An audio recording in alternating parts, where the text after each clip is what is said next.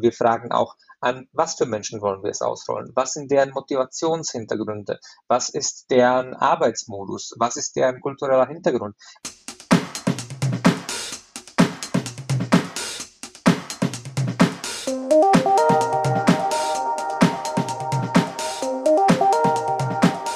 Herzlich willkommen zu einer neuen Ausgabe der Lernkurve, dem Podcast für alle Fans von Corporate Learning und Communication. Wir schauen mit unseren Gästen auf aktuelle Themen und Entwicklungen rund um Lernen und Kommunizieren in Unternehmen. Mein Name ist Dirk Schwendt. Thema heute Inclusion und Diversity im Corporate Learning. Mein Gast dazu heute ist Juraj Mosola, Senior Instructional Designer hier bei Accenture. Hallo Juraj. Hallo Dirk, schön, dass ich dabei sein darf. Ja, schön, dass du da bist. Äh, fangen wir doch mal so ganz grundsätzlich an was heißt eigentlich oder wie ist Inclusion und Diversity eigentlich definiert? Welche Dimensionen gibt es da jetzt abseits von Gender und Nationalität? Das, damit wir doch mal einen gemeinsamen Startpunkt und Nenner haben hier in der Runde. Das ist schon mal eine spannende Frage für den Anfang, ähm, denn es ist tatsächlich nicht so einfach zu beantworten. Inclusion and Diversity ist etwas, was ähm, aktuell ähm, so in aller Munde ist, ähm, dass, äh, wenn man sich das anschaut, äh, unterschiedliche Organisationen, unterschiedliche Firmen ähm, und unterschiedliche Assoziationen äh, das ähm, mal so und mal so aufgreifen.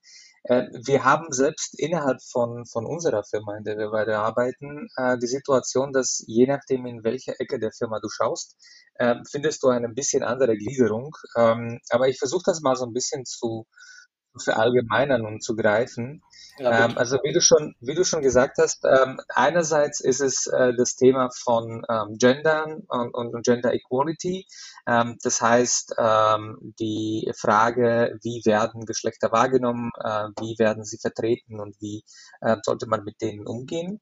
Ähm, dann ist es äh, das äh, so ein bisschen überleitend äh, das Thema ähm, Gender Identity, das heißt, ähm, wie überhaupt Menschen ähm, sich selber wahrnehmen, in was für einem Geschlecht, ob wir da über binäre oder non-binäre Konstrukte sprechen ähm, und im Zuge dessen ähm, dann ähm, zum biologischen Geschlecht auch nochmal ähm, nicht nur also Sex im, im Sinne äh, von Gender, sondern Sex auch in, in, Richtung von Orientierung. Das heißt, da sind wir bei ähm, LGBTQ als Kategorie von Inclusion and Diversity.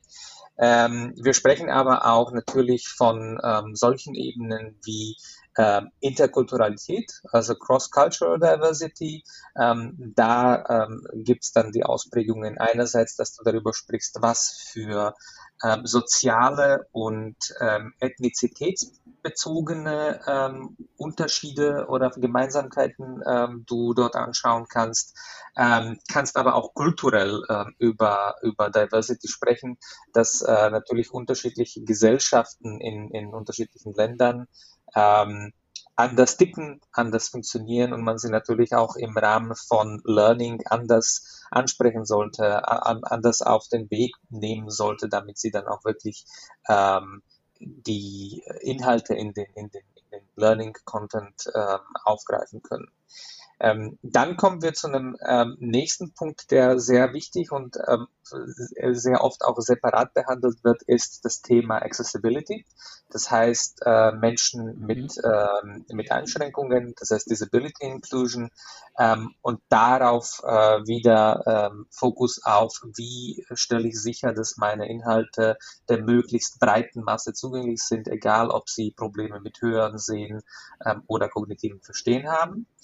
Ähm, dann ähm, ist da der Aspekt des äh, Alters, das heißt Generational Gap haben wir auch als ein Thema bei uns, was wir mhm. durchaus als, als Diversity-Thema ansehen, weil es natürlich ein Unterschied ist, ob du für ähm, eine Truppe von Babyboomern ähm, ein, ein Learning erstellst oder äh, für eine junge Gen Z-Organisation. Ähm, da sind einfach die ähm, erlebten ähm, Konstrukte, wie man lernt und wie man Informationen aufnimmt, äh, durchaus unterschiedlich und auch die, die Bereitschaft auf, auf andere ähm, Arten von Lernen sich einzulassen, sind da etwas, was man, was man im Blick haben sollte. Ähm, und dann gibt's noch ähm, zwei Aspekte, die wir bei uns auch noch anschauen. Einmal ist es Mental Health und Wellness, das heißt auch die emotionale und mentale Ebene von äh, deinen Lernern, dass du das auch mitdenkst. Ähm, und ähm, angeknüpft daran haben wir auch noch das Thema Mentoring in unserer ähm, Inclusion and Diversity Initiative innerhalb der Firma, weil wir ähm, auch das äh, Unterstützen der Entwicklung von den Persönlichkeiten von den einzelnen Lernern auch als Aspekt von äh, Diversity ansehen. Das heißt, wie du siehst, es ist, es ist ein buntes Potpourri an, an allen möglichen Aspekten. Ähm, und äh, ich glaube, das, das Wichtigste ist, dass man natürlich ähm, immer versucht, ähm, jede, ähm, jede Aufgabe oder jede ähm, ihre Problemstellung, die man, die man vor sich hat, ähm, aus unterschiedlichen Blickwinkeln zu, äh, zu beleuchten. Ja, also die, die Breite ist ja wirklich sehr, sehr äh, groß oder sehr, sehr breit, wenn man sich das so vor Augen führt, ja, so, so bunt, so vielfältig, so breit wie das Leben eben ist, ja. Genau. Ähm, warum ist es jetzt wichtig, diese Dimension bei der Entwicklung von, von Trainings- und Kommunikationsmaßnahmen mitzudenken? Es ist ja auch wirklich wir, so breit, bin auch nicht sicher, ob da alle Dimensionen, ob die sich nicht dann zum Teil in der Umsetzung möglicherweise äh, widersprechen. Ja, Frage, ob das so ist. Aber vielleicht erstmal, warum ist es wichtig, äh, das tatsächlich mitzudenken? Also ganz primär ist es wichtig aus dem Hintergrund, dass du natürlich äh, sicherstellen möchtest, dass du Inhalte, die du vermitteln möchtest, ähm, auch effizient ankommen und dass dein Lerner sich auch wieder äh, findet und, und widerspiegelt in äh, dem, wie du ihn ansprichst oder wie du sie ansprichst. Ähm, er soll sich identifizieren heißt, können damit. Ist das, genau, ist das und, äh? Ja, also ich, ich äh, mag sehr gern ähm, ein Konzept, das ist ein sehr altes Konzept eigentlich mittlerweile, schon von Emily Style, einer ähm, US-Wissenschaftlerin, ähm, äh, die den National Seed Project Ende der 80er gegründet hat in den USA. Und sie spricht ähm, über Windows and Mirrors, also ähm, Fenster und Spiegel. Ähm, und es ist eigentlich ein Konzept, das sie sich ausgedacht hat, wie man ähm, inklusiv ähm, alle Kinder in Schulen ähm, abgreift, ab, abnehmen äh, bzw. aufgreifen äh, und, und abholen ähm, kann. Und ähm, spricht davon, dass man einerseits Spiegel braucht, in denen sich die Kinder wiederfinden.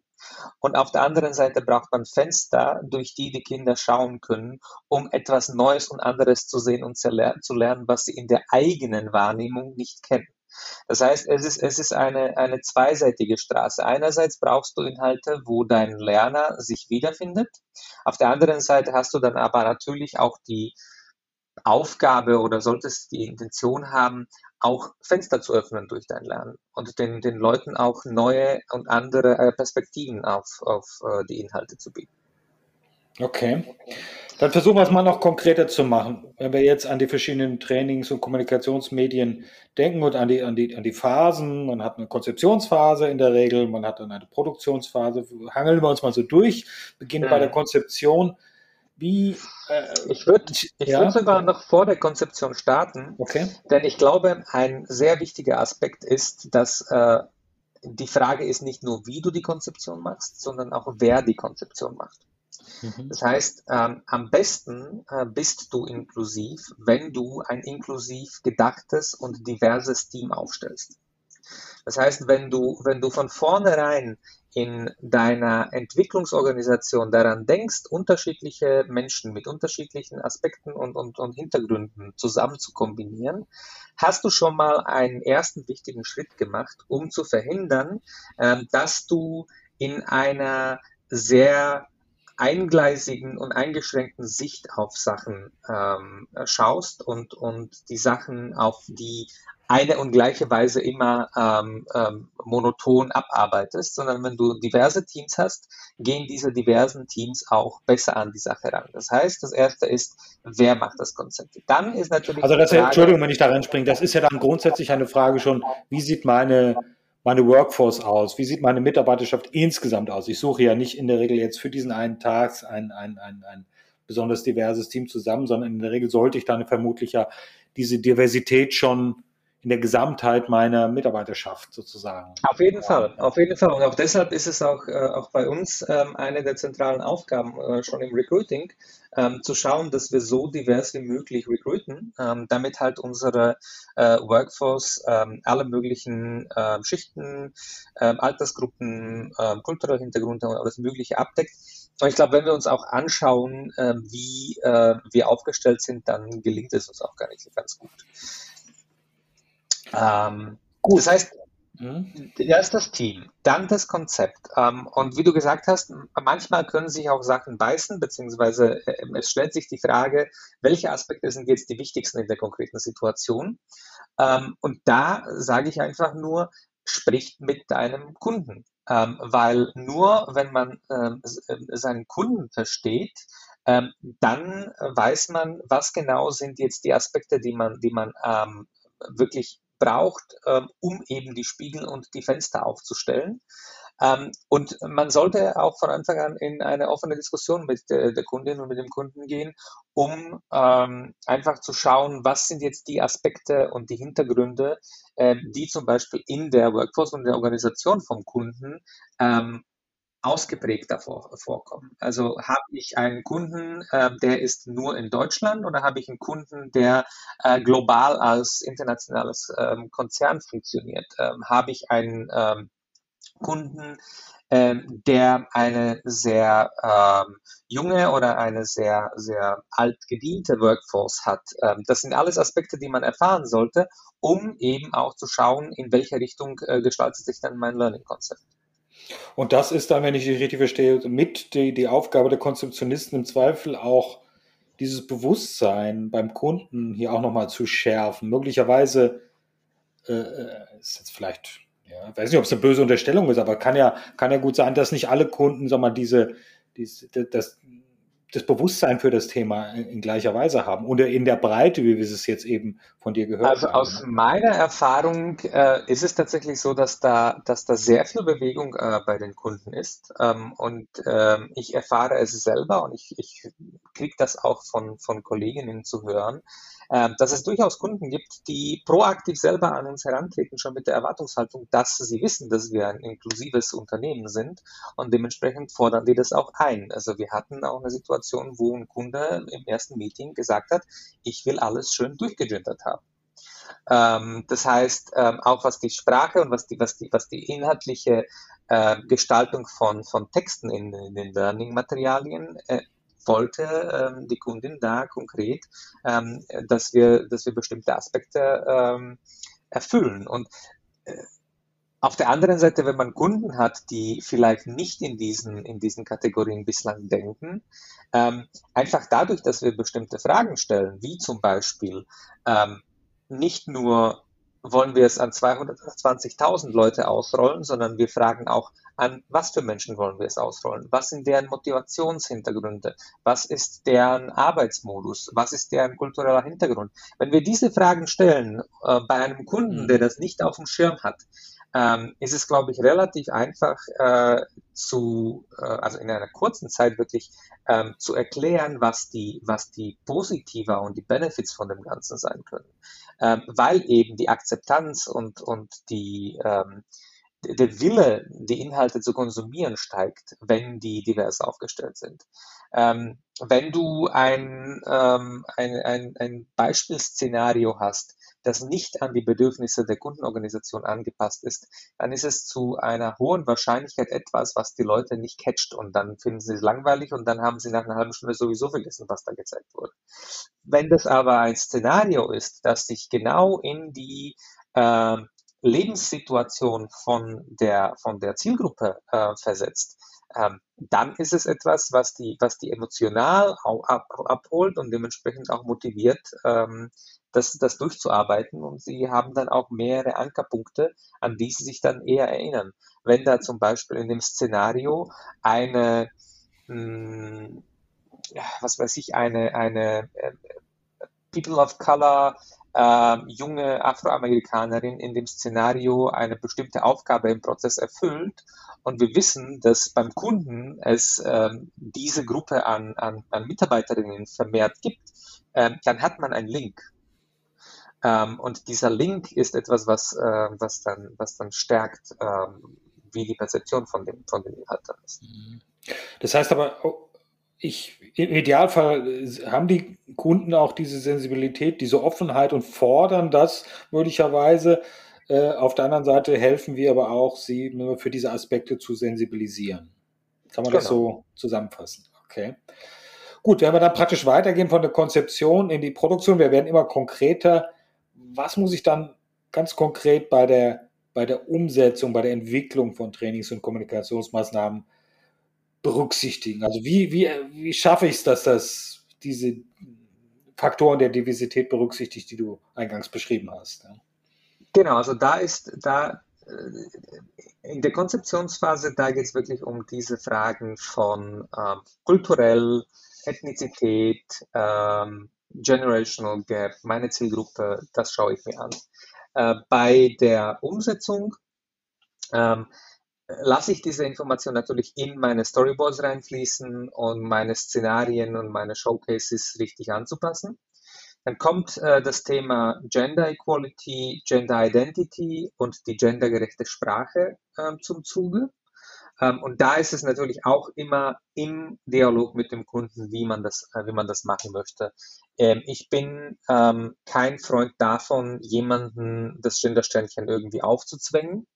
Aber eine offene Diskussion zu starten, wie man das denn gestalten möchte, bringt meistens dann äh, zumindest die Diskussion auf den Tisch und, äh, und man, man beschäftigt sich damit. Und bei manchen Kunden endet man bei, bei äh, einem komplett durchgegenderten E-Learning. Bei manchen Kunden ähm, erreicht man wenigstens äh, die Wahrnehmung, dass man vielleicht neutrale Formulierungen äh, benutzt und man die äh, Mitarbeitenden äh, anspricht und nicht nur die männlichen Mitarbeiter. Also, Aber das Gender-Thema ist ja relativ einfach, sage ich jetzt mal so platt. Ja, das zu besprechen, das hat wahrscheinlich jeder auch irgendwie am Radar. Aber wie ist es mit den, mit den anderen Dimensionen? Wie, wie bringe ich die rein? Ähm, wie gesagt, durch, der, durch, durch, den Dialog. Also wenn du, wenn du versuchst, einfach ähm, den Kunden dazu zu bringen, darüber nachzudenken, wer ist denn überhaupt die Zielgruppe, auf die man sich ähm, fokussiert, ähm, kommt man über diese Aspekte einfach auf, auf äh, die unterschiedlichen ähm, Erkenntnisse. Und vielleicht ist dann auch die Erkenntnis, ähm, dass die Kundin oder der Kunde äh, feststellt, dass sie gar nicht wissen, wer bei denen im Unternehmen arbeitet. Und dann können Sie sich fragen, ob das richtig ist, was Sie, dass, Sie, dass Sie deren Mitarbeiterinnen und Mitarbeiter gar nicht kennen. aber ähm, trotzdem aber, würden, wir, würden wir versuchen, das trotzdem die, die, die Maßnahme entsprechend divers zu gestalten. Jetzt mal in der Annahme, dass die Mitarbeiterschaft aber vergleichbar divers ist äh, wie, genau, der, wie der also Rest der Gesellschaft sozusagen. Genau, ab einer gewissen äh, Menge an äh, Mitarbeitenden äh, ist die Wahrscheinlichkeit ziemlich hoch, dass wenn wir mehrere tausend Leute in einer Firma haben, dass da äh, ja. männlich, weiblich, divers, jung, alt, mit allen möglichen genau. Hautfarbentönen äh, dabei sein wird. Dementsprechend geht man dann einfach per se davon aus, okay, wir wissen nicht konkret, wie wir es machen, also machen wir es bunt wie ein Regenbogen und dann ähm, sollten wir eine gute Chance haben, jeden abzuholen. Ähm, bei der Gestaltung kommt dann aber auch der, der starke Fokus auch auf das Thema Disability. Das heißt, dieses Accessible uh, Learning ist auch etwas, was wir immer mitdenken sollten und mitgestalten sollten. Das heißt, ähm, auf der visuellen Ebene zu schauen, dass ähm, Farbkontraste und, und, Strukturen gut erkennbar sind, ähm, dass wir alternative Texte für Grafiken hinterlegen, damit ein äh, Vorlese-Softwareprogramm einfach mal die ganzen Inhalte für jemanden, der es nicht sieht, auch richtig wieder wiedergeben kann, ähm, dass man ähm, versucht, ähm, Sachen textuell unterschiedlich zu formulieren an unterschiedlichen Punkten von einem E-Learning, damit wir sicherstellen, dass Personen, die vielleicht das auf die eine oder andere äh, Art und Weise anders verstehen, auf irgendeinem Punkt in dem E-Learning äh, das in der Formulierung vorfinden, die deren Verständnis am, am, am besten ähm, äh, zutrifft. Ähm, das heißt, das sind alles Aspekte, die äh, wir in unsere äh, absoluten Basics beim Entwickeln von, ähm, von Learning ähm, einfließen lassen sollten. Und ich würde mir einfach wünschen, dass das so ein Automatismus auch bei uns wird, dass wir gar nicht irgendwie proaktiv darüber nachdenken müssen, sondern dass da einfach jeder das macht, genauso wie jeder nicht darüber nachdenkt, dass man auf dem weißen Hintergrund am besten mit einem schwarzen Text anfängt zu schreiben und nicht mit einem weißen. Wenn du sagst Automatismus, nicht drüber nachdenken, äh, dann vielleicht nochmal ein Stichwort hier, unconscious bias. Ja, wir sind ja, wir sind ja alle geprägt durch, durch unsere durch unseren Hintergrund, durch unsere Sozialisierung und haben da vermutlich irgendeinen ein, ein, ein Bias, den wir, nicht, den wir nicht so kennen. Wie schaffen wir es, damit umzugehen, den zu überwinden und diese ja, Diversität in ganzer Breite zu sehen und auch, auch abzubilden? Na, ich könnte ja sagen, sei dir bewusst, dass du, dass du Vorurteile hast und versuch gegen die anzukämpfen.